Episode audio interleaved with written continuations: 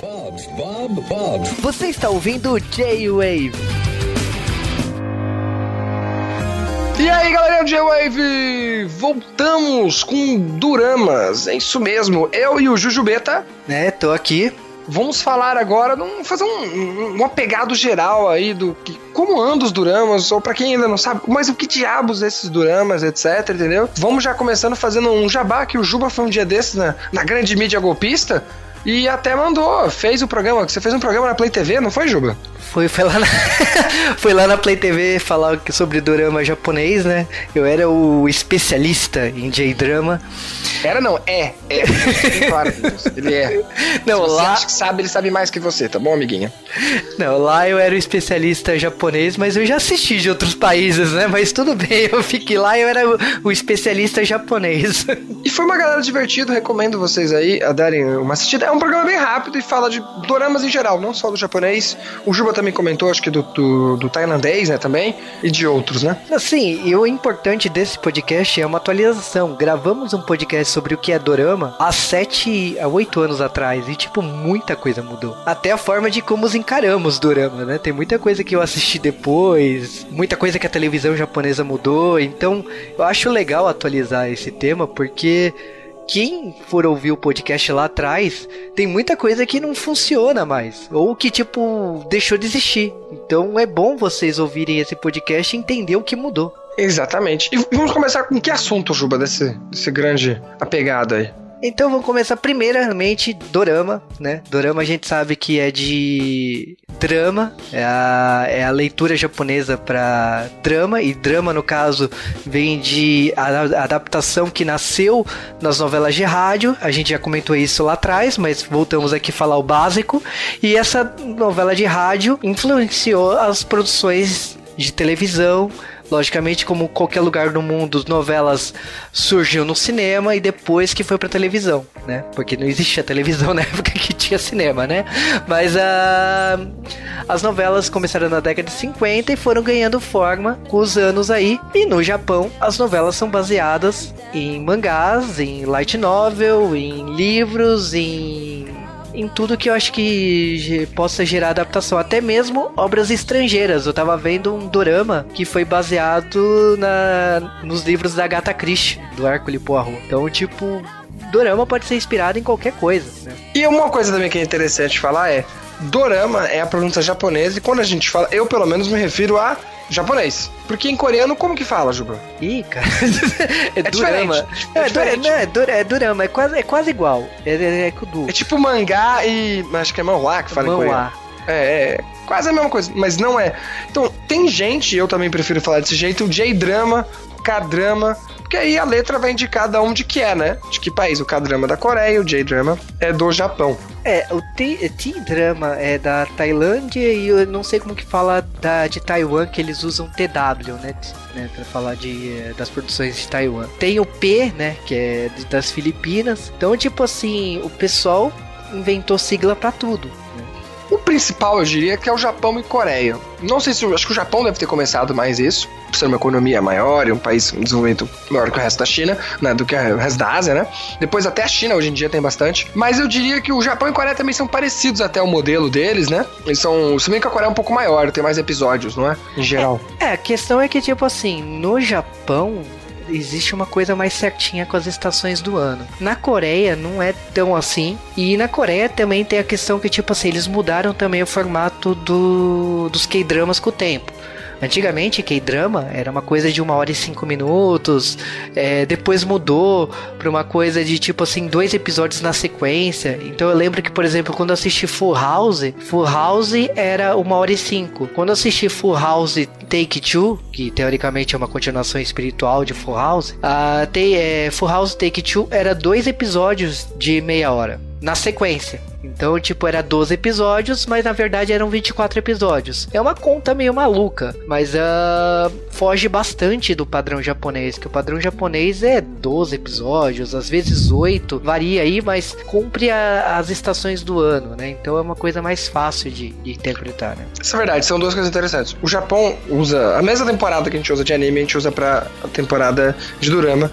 Eu diria que nos Duramas, por se tratar de coisa mais real, eles também utilizam um esquema que é, por exemplo, os dramas de inverno, na época do inverno, vão falar de coisa do inverno, ou pelo menos vai ser coisa de inverno, sabe? Vamos fazer um drama de praia no inverno, entendeu? Ele, porque, até porque os dramas gravam um pouquinho antes até, né? Eles vão passando. São 13 episódios, como o Juba falou, no máximo, porque é pra encaixar nas 13 semanas dali. E ele tem esse formato, para quem não viu ainda o drama, para vocês não é novela. É novela, novela. Drama, drama acaba sendo novela. Mas ele tem, na verdade, uma cara muito mais de minissérie brasileira. Porque é pouco personagem, é uma história mais focada no, sei lá, um ou dois personagens com os personagens auxiliares aparecendo.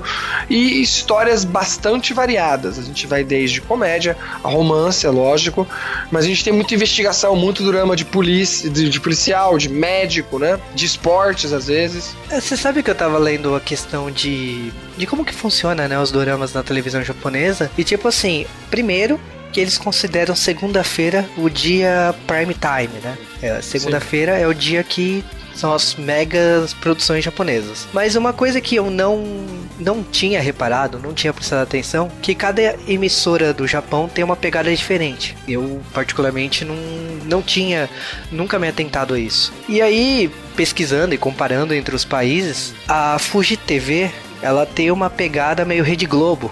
Ela tem uma pegada meio que ela gosta de trabalhar tabus da sociedade japonesa. E isso ela começou lá nos anos 80. Então ela começou a trazer coisas que estavam eh, acontecendo na sociedade e ela vende essa, essa imagem que ela ajudou a a desmistificar e a resolver os problemas da sociedade por causa disso. O bloco de segunda-feira, que nem eu comentei, ele se chama Getsuku, mas é por causa que Getsuyobi, né? Então a gente sabe que é segunda-feira, né? Então, mas a a TBS é uma emissora que tipo assim que a gente conhece por causa de Hana Eridango e outras séries aí famosas na época, ela decaiu nos últimos anos. Tanto que ela tá voltando com Hanadan 2 aí, porque para ver se recupera o prestígio, porque a, a emissora que virou Bam Bam Bam é a NTV, né? que briga é, com a Fuji TV, né? Eu acho que, tipo assim, eu não reparo. A Asahi também tem bastante coisa. A Asahi também faz, é, se eu não me engano, a mesma que faz Kamen Rider, não é? Sim, a Asahi eu, eu, acho que eu assisti Bartender, que é dela. Não é muito Ela, normal, né? A Asahi acho que costuma, eu acho, pelo que eu reparo, costuma fazer mais adaptações de mangá, etc. Não costuma criar histórias, não é? Exatamente.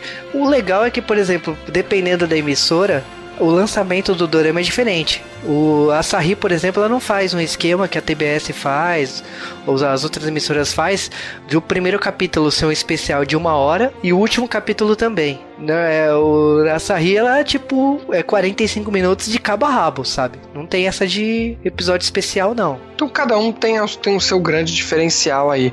A gente talvez não acabe reparando isso, porque eu mesmo não reparo com a televisão muito, porque baixo na internet eu não sei que canal que tá, né? De vez em quando eu reparo o canal, porque aparece. E como eu não assisto no canal, eu não tenho. A gente acaba não tendo essa cultura do canal. Mas é interessante que cada canal tem a sua coisa. Que nem aqui, né? A Record gosta agora de descobrir o que dá certo fazer novela bíblica, né? Sim, e aí ela investiu nessa, nesse padrão aí. O legal, gente, logicamente, que é, voltando aqui falar do Japão, é que assim, a gente tá falando de um padrão de dorama, né? Porque tem o Assadora, que é o da NHK, que é o que passa todo dia, né? Isso é tipo novela brasileira mesmo. Esse é novela brasileira. O, esses de manhã ainda costumam às vezes ser também, que falando na que eles às vezes costumam ser de, de taiga, que a gente fala, né? Que é um outro tipo que é para passar coisa de época. Aí vai ter coisa de samurai, etc. E também são demoradíssimos, passa todo dia como a gente conhece. Esse da NHK é bom porque a gente pode ver na NHK Internacional, eles passam também, tá? É, e assim, vamos lá, assador é, assa é de, de manhã em japonês, por isso que de manhã. E 15 minutos é cada episódio, normalmente são 150 capítulos, é bem pra padrão brasileiro mesmo, né? Então, para quem gosta de novelão, é, é, desse naipe. Eu lembro que na época que passou Shinigami na NHK, foi uma época que foi até a época do Rurouni Kenshin, o, o pessoal comentava muito, né, da, dessa novela, né? É, porque como a gente que passa no Brasil, dá pra gente ver aqui no mesmo tempo, né, no mesmo horário. É, outro ponto que eu queria comentar é que na questão de trilha sonora. Ah, logicamente, tem alguns compositores que a gente sempre percebe ali na, nas séries, mas uma coisa que eu percebi que a NHK é a única emissora, né, que tem um, a sua própria orquestra para fazer a trilha sonora das suas novelas.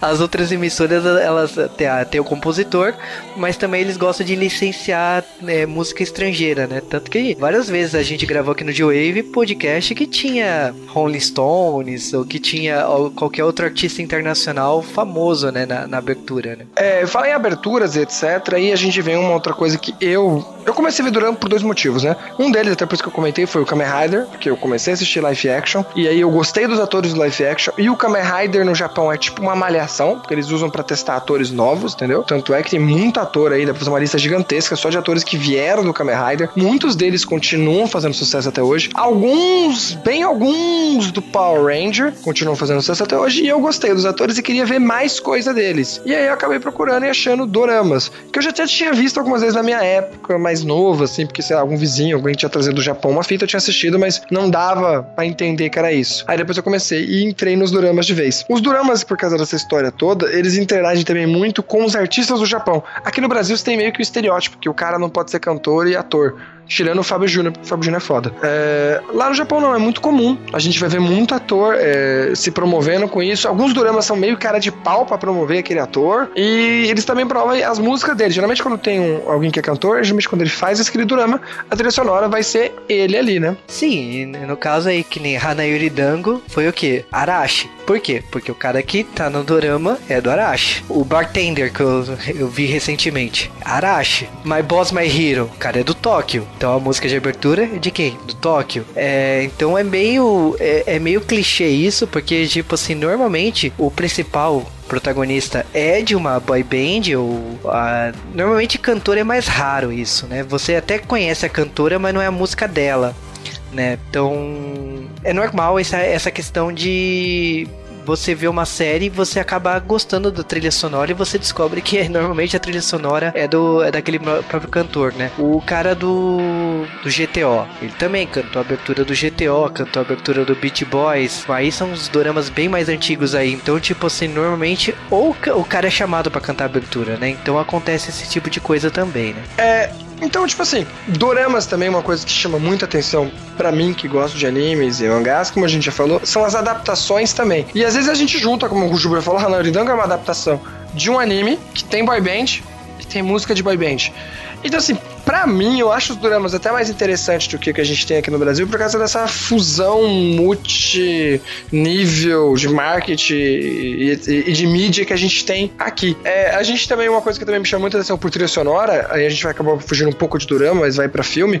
Hoje em dia eu gosto muito da, da, banda Back Number. Os filmes que eles fazem músicas, eu acabo indo atrás para saber. Ou então, por exemplo, teve a última versão de Guilty Honey, que é um filme, né? E foi a Maria Uti, que, é uma, que era uma atriz, que agora começou a cantar e fez a versão de Guilty Honey. Eu fui até assistir o filme, que a música era muito legal. Não recomendo ninguém assistir porque o filme achei uma porcaria, mas a música eu recomendo mesmo assim. Então é legal do drama porque às vezes tem outras coisas que te chamam e faz você querer ver aquele drama, né? Como a gente teve um drama já de músicas aí, como por exemplo Nodame Cantabile, né? Que é um mangá, né? Que até uma, o anime parou uma época para não passar a novela, porque a novela tá fazendo muito sucesso. É, o, a questão da trilha sonora realmente eu acho que ela influencia muito. É, por exemplo, quando eu assisti Densho Toko. Toko é uma, uma série que tinha muito muita trilha internacional. Tinha o tema do Darth Vader, tinha uma banda que toca no, no Guardião das, das Galáxias, a abertura do do segundo filme. Então, tipo assim, tem um monte de artistas internacionais e que, tipo assim, são artistas dos anos 70, 80, porque aborda a cultura nerd. Eu acabei assistindo a série por causa da cultura nerd, eu não tinha assistido nenhum drama desde então. Então, se você vê alguma reprise, alguma coisa assim de outra emissora ou em serviços de streaming, você vai talvez 50% da graça se perde. Fala em música, esse me durou um dos dramas que eu mais gosto, que também tem uma música internacional, que é do Earth, Wind Fire, né? Earth Wind, alguma coisa. Esqueci o nome daquela banda americana dos anos dos 80 aí, por aí, que é a fantasy deles, toca no Love Shuffle. Love Shuffle é um drama maravilhoso, é um drama sobre romance, mas é mais um drama psicológico, quando você acaba entendendo. Eles vão discutir muito sobre essa história de amor e etc. Eu recomendo muito, se vocês não virem ainda, deem uma olhada. E a trilha sonora é uma trilha sonora americana, a música que toca na finalização. Então os dramas também não se restringem apenas às músicas japonesas, como o Juba falou. Tem trilha sonora para tocar no meio, como tem música, tema às vezes que é música americana. O um drama do Kimutako, aquele Mr. Brain, né? Acho que é uma música, é um rock americano, não lembro de quem que é agora. Mas é um, não é uma música, mesmo ele sendo de boy band, etc, a música tema não, não é. Então os dramas variam bastante nessas referências a outras culturas, tanto japonesas como de outros lugares, entendeu? E sempre vale a pena. Como tem drama que também às vezes não consegue a licença do que queria e pega uma licença de algo parecido, tipo Buzzer Beats, que falavam que queriam fazer Slandan, que não conseguiram, pegar a licença desse Buzzer Beat, que também é um mangá, né? É, sim, mas ficou. É, são coisas totalmente diferentes, eu diria, né? Não, mas é, lógico, eu gosto muito de Buzzer Beat, então.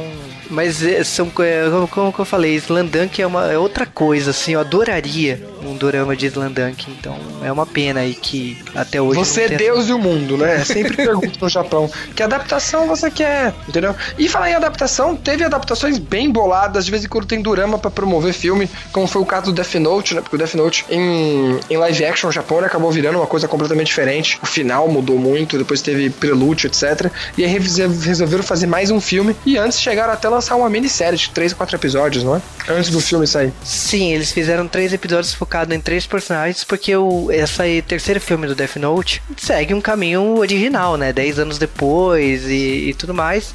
E aí é, a gente pega um universo de herdeiros do universo Death Note. Então, cada episódio desse dorama acabou abordando um personagem novo novo. Quando você assiste o filme, não perde, porque, tipo assim, eles explicam de novo ali no filme. Mas se você quer saber o passado dos personagens, por que que naquele momento da história eles estão ali, é legal você ver o dorama antes. Isso aconteceu também com Gintama. Gintama estreou no cinema ano passado, teve uma uma bilheteria altíssima e também foram três episódios explicando sobre os personagens, zo é, zoaram o anime, porque é metalinguagem ali, eles gostam de fazer esse tipo de brincadeira, e se prepararam para o filme do, do, do Gintama. Então é um formato que eles estão fazendo bastante hoje em dia, de fazer um prequel em dorama, continuar no cinema. Pet Labor também fizeram isso.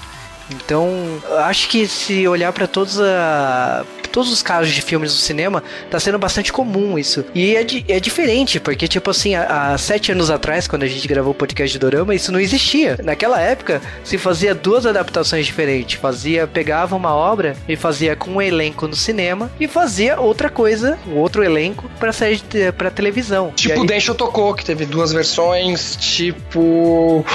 Ah, é aquele que a Yui fez, esqueci agora o nome Tayo do no Uta. Tayo no Uta, que teve a Yui fazendo no cinema e teve a Erika Sawadini fazendo no, na versão de drama, até que ela lançou a carreira musical dela lá. Hoje em dia não, acho que hoje em dia acho que virou tipo anime. No Japão, o Japão o cinema é muito caro. Eu falo porque eu quando fui me senti roubado, é muito caro o cinema lá, é muito, muito, muito caro mesmo. Não tem desconto de meia, no máximo tem desconto de mulher estudante, que não é nem meia, é tipo um descontinho, tá ligado? Então o cinema rende bastante no Japão, pelo que falam. E os animes também começaram a fazer a mesma coisa. Hoje em dia, quando você tá na dúvida se vai lançar ou não, joga-se no cinema. Hanel Oridango também teve muito a ver com isso, porque Hanel Oridango bombou. O Japão, há uns anos atrás, quando a gente gravou a primeira vez, não era tão forte no cinema. Muito tempo o Japão não lançava mais nada no cinema direito. E eu acho que depois do Anaoridango deu uma reviravolta, assim, tipo, os japoneses perceberam, dá pra gente fazer filme nacional e as pessoas irem. Tipo aqui no Brasil, que dá pra perceber que se a gente fizer filme de comédia, as pessoas vão, né?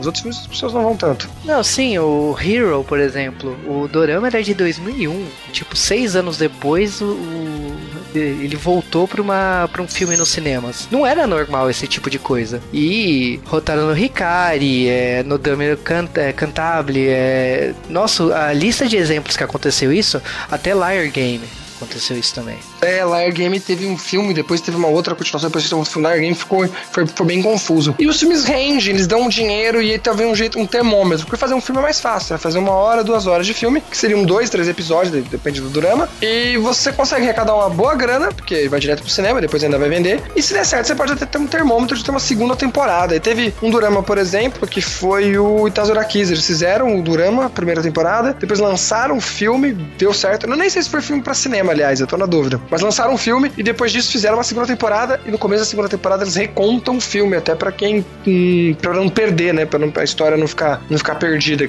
E hoje em dia tá, tá cada dia mais saudável, vejo, o cinema japonês. E eu acho que um dos motivos é os duramas. A saúde dos duramas, como eles vêm, vêm, vêm trabalhando, ajudou o cinema japonês. É, e eu acho legal também a questão do streaming. A gente sabe que a Netflix tem acordo com emissoras do Japão, da Coreia e tudo mais, mas uh, essas emissoras japonesas também têm seu próprio streaming. Então, normalmente, quando acaba a série, aparece a propaganda no final. Se você quer assistir os episódios anteriores, assiste no serviço e tal, porque por um período X, por, com assinatura X, você pode assistir os episódios anteriores.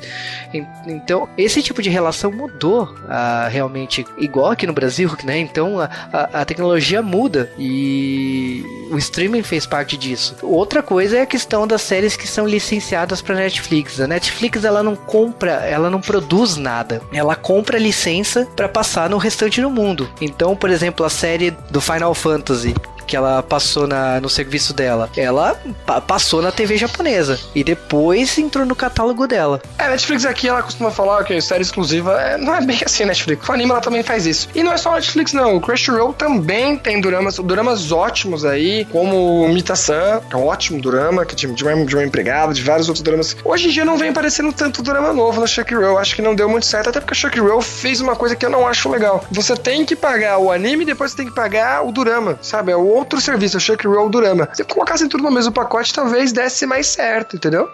É, ela fez uma coisa que quem fez isso internacionalmente era a Amazon Prime Video.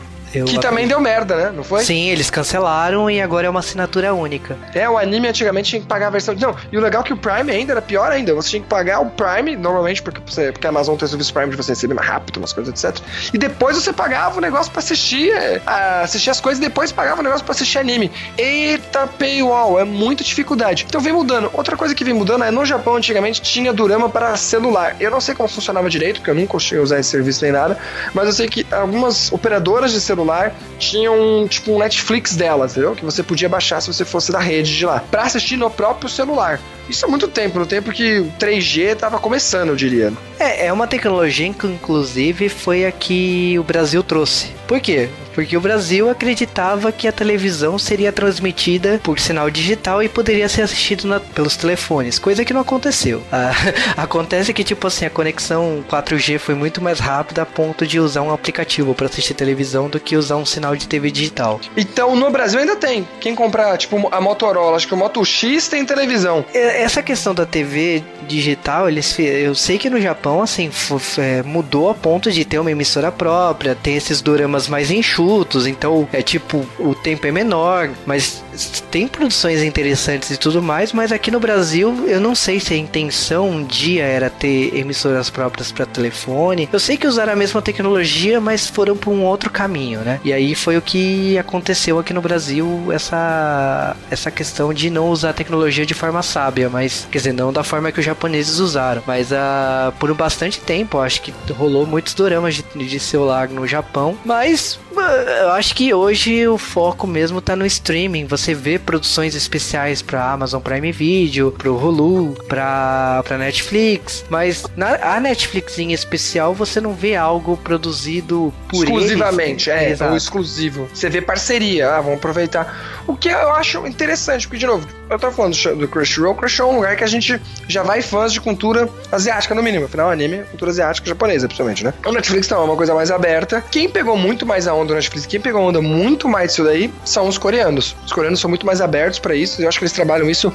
muito melhor que os japoneses, né? Tem muito mais coisa coreana. Até o próprio Netflix tem mais coisa coreana do que coisa japonesa. Começou a se ter mais japonês agora lá, porque tá complicado no Japão para conseguir dinheiro, né? Desse certo de coisa. Porque o Durama no Japão consegue dinheiro também vendendo DVD, gente. Não é, é só E DVD é caro no Japão, bem caro. Muito, muito. O de, de, anime é absurdo. É absurdo, tipo, quanto é? 100 dólares. Caramba, como assim 100 dólares? Porque no Japão, aí é coisa de anime, mas no Japão, é, o cara que quer passar anime, ele não ganha dinheiro da propaganda. Ele paga pra televisão pra passar anime porque o, o, fim sempre é o DVD. O Durama não, o Durama é da televisão, ela, ela não vai pagar pra ela mesma, mas ela podia estar tá passando outra coisa ali. Ela ganha dinheiro da propaganda, com certeza, e tem muito. Isso que também é uma coisa legal. Tem muito jabá na coisa japonesa. Uma por quê? Os doramas, a grande diferença de dorama pra mim, e que eu gosto muito mais do que as novelas e outras produções de outros países, é eles não são gravados em, em cidades cinematográficas, são gravados no próprio Japão, são gravados na rua o que deixa ele para mim um ar muito mais natural, né? Cidade cinematográfica sempre fica cara de cidade cinematográfica, né? É, o Brasil também era assim, né? Mas eles acabaram optando criar cidades cenográficas, né? Eu, agora o legal do Japão é que nem o Sasuke falou, é como eles usam lugares reais. Quando você viaja pro Japão, você realmente passa por esses lugares. Então, por exemplo, você, em Tóquio você vê é, lugar que foi usado para salão de beleza, é, lugar que o, algum personagem estuda, você, você reconhece esses lugares porque realmente eles usam para filmagem. Tokusatsu, por exemplo, eles usam o, a cidade de Tóquio 6 horas da manhã, 5 horas da manhã, quando tá amanhecendo assim, para fazer as cenas de luta. Então é normal você ver fãs tirando foto desse horário da manhã de algum episódio que tá rolando. É a mesma coisa pros doramas, eles usam o. Esse Filmes tipo também, né? Filmes também, eu já vi foto do Bleach, do autor andando com a roupa do Bleach no meio de Tóquio. É, e é também legal também porque você vê as propagandas também. Que eles não vão fazer que nem a Globo, eles não tentam fugir das propagandas, até porque os programas têm muito apoio. Quando você vai ver, esse programa foi patrocinado por quem? É muita gente que propaganda. Tem, tem muito jabá no meio, muito produto real. Eu acho melhor porque dá pra você conhecer melhor o Japão quando você assiste o drama do que eu acharia que se, por exemplo, se quando eu for assistir uma novela brasileira, aquilo não reflete o Brasil. Assiste cinematográfica, são coisas nada mais as da Globo. Não reflete nada o Brasil. Ninguém mora naqueles lugares ali que eles, eles, eles fazem. É, eu, eu acho que a questão do, do, do merchandising, pelo menos para mim, eu acho muito mais natural na série japonesa, aparece as empresas no começo e tudo mais, mas é tipo assim, você vê o personagem usando uma blusa da Adidas, você vê o cara usando uma mala escolar da Puma, você vê a empresa, você vê as marcas ali, empresa de beisebol, algum time de beisebol usando uma marca X, então você vê esse tipo de coisa e tipo assim, eles não estão disfarçando, a empresa tá pagando por isso, mas a no Brasil é muito mal feito porque parece que tipo assim a personagem ah, então vem olhar o catálogo de cosméticos e tal, e tipo, fala a marca.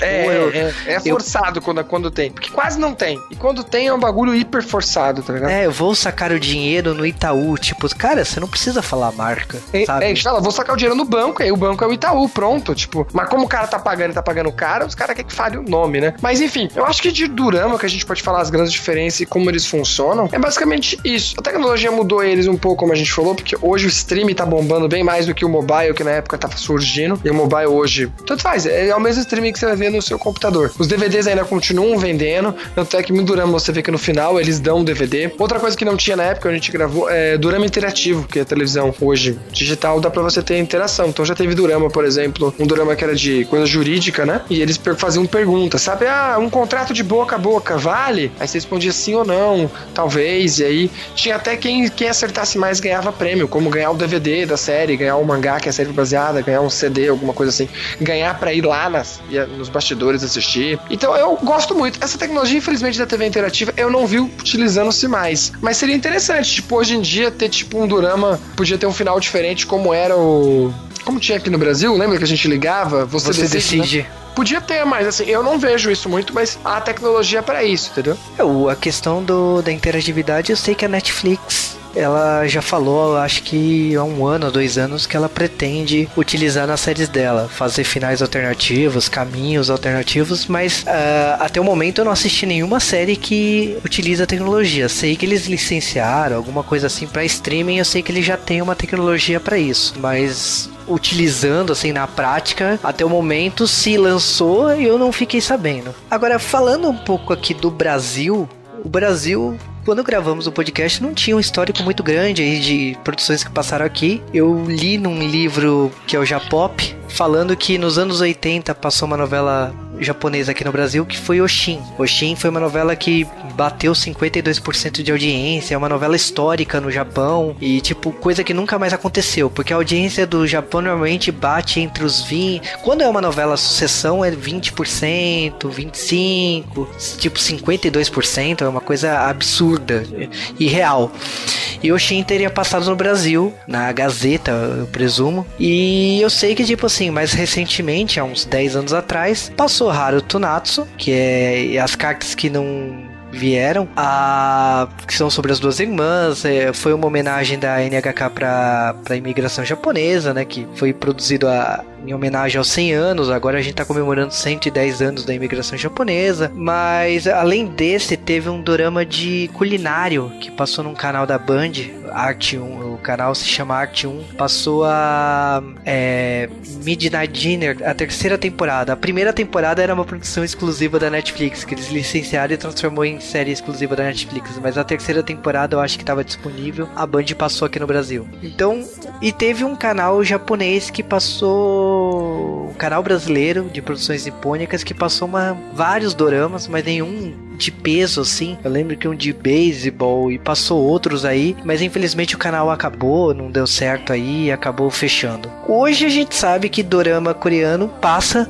na, na TV brasileira, inclusive tá passando um na Rede Brasil dublado. É muito estranho ver dorama dublado, mas uh, dorama coreano nesse ponto tá ganhando. É, tem vários serviços de streaming, tem o Drama Fever, tem o Viki, lógico, tem produções japonesas ali também, mas o grande forte deles é a produção coreana. E na Netflix em especial, a gente vê muitos doramas coreanos que são remakes de produções japonesas que eu já vi, por exemplo. Então, produção da Isaku Sen tem a versão coreana na Netflix, o God of Stud, né, que é o Dragon Sakura, o Lar Game, Mao, Mao, que é, tem, tem, tem vários aí, é remake coreano e remake, aliás, assim, a Coreia e o Japão, como são dois países muito próximos, os dois países fazem remake um do outro o tempo todo. E não só eles, né? A, Ásia como um todo, né? Você vê também remake de produção japonesa na, na Tailândia, por exemplo. Itazura Nakis também ganhou remake na, na Tailândia. E, tipo, achei que a, a, caracterização dos personagens ficou muito melhor na versão tailandesa. A Hanakimi, eu acho a versão de Taiwan muito mais engraçada do que a versão japonesa. É boa, a versão japonesa é, mas a versão de Taiwan eu acho mais legal. Então, eu acho que a parte de, de remake é, é legal que funciona na Ásia toda. Eu acho que dos países da Ásia, o mais estranho é as Filipinas, por causa que ela tem um peso da cultura latina muito forte, da, por causa da, da colonização com a, com a Espanha e tudo mais. Então, a forma que as Filipinas produz televisão é uma coisa mais novela mexicana, literalmente, porque passa muita, muito remake de, de produção na Televisa e qualquer produção local tem cara de novela mexicana. Então é bem caricato. Então, se o pessoal acha que novela coreana e novela japonesa são caricatos na atuação ou na dramaticidade, cara, vocês não viram nada. As Filipinas é campeã nisso.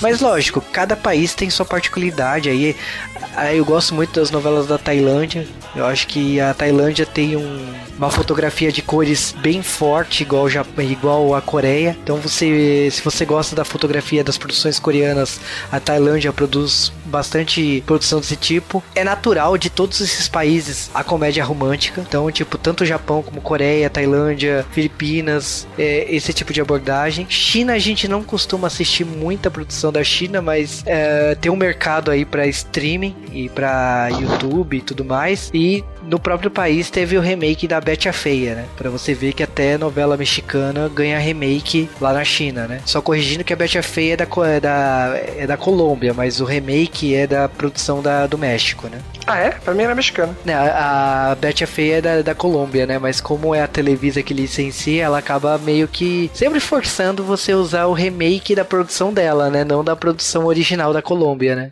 Faz sentido. Mas, uh, enfim, a televisão da Ásia, ela é bastante parecida entre si, o, a, as produções de doramas em si. Lógico que tem suas diferenças, como a gente já comentou. A, audi a audiência, a gente já falou da TV japonesa também. E, assim, ca cada período da história tem o seu formato, né? Eu gosto muito de dorama dos anos 90 e comecinho de 2000. Então, é, assisto bastante as produções do Kimutako lá dos anos 90 e acabo assistindo bastante coisa do é, de 2000 pra frente, né? Porque foi quando eu comecei a assistir Dorama. E é, por causa disso, você percebe que assim, o elenco vai mudando muito de tempos e tempos. E as produções japonesas, ela tem um formato eu acho que não só do Japão, mas a Ásia em si, de dar uma preferência para atores jovens. Você não percebe que nem no Brasil que protagonista normalmente foge dessa idade de ser jovem, né? Você viu pessoas mais velhas sendo protagonistas, né? Mas acho que é meio cultural também. Se você for ver assim, tipo, mulher também é diferente como eles pegam. Mulher é mais jovem ainda. É, homem, até que a gente vê um pouco homem um pouco mais velho. A, a, e mulher, a gente não vê velha nem com personagem sidekick, vamos dizer, né? Você não, você não vê. Você não vê. Você não vê. Ainda mais no Japão, porque tem capturar aquela cultura de quando a mulher casa, ela geralmente vai se dedicar. Uma grande atriz japonesa que agora falou que não vai mais fazer dorama é a Maki Orikita. A Maki Orikita tem o quê? 32? Nem, nem isso tem, não é? Tá, entrou na cara dos 30 agora. E já não vai mais fazer dorama. É, tanto que a cultura dos 30 anos tem os doramas O Anego, né? Que fala disso, né? Que a garota tava né, entrando nos 30 anos e tava desesperada. E tem a questão do Last Cinderela, né? Que também ela fica com um cara mais bem mais novo. E aí, tipo tem essa relação de tá chegando aos 40 tudo mais, né? Então é uma coisa cultural mesmo, né? É essa coisa do elenco ser mais jovem, né? Sim. Uh, como a gente já comentou de Dorama como um todo, eu deixo aqui pro Sasuke comentar assim, qual é a sua sugestão de séries que pro pessoal que queira assistir Dorama? Por onde começa? Ó, eu vou dar uma sugestão que geralmente não é pago por nada, tá? Se vocês quiserem pagar a gente pra falar sobre Dorama, é ótimo.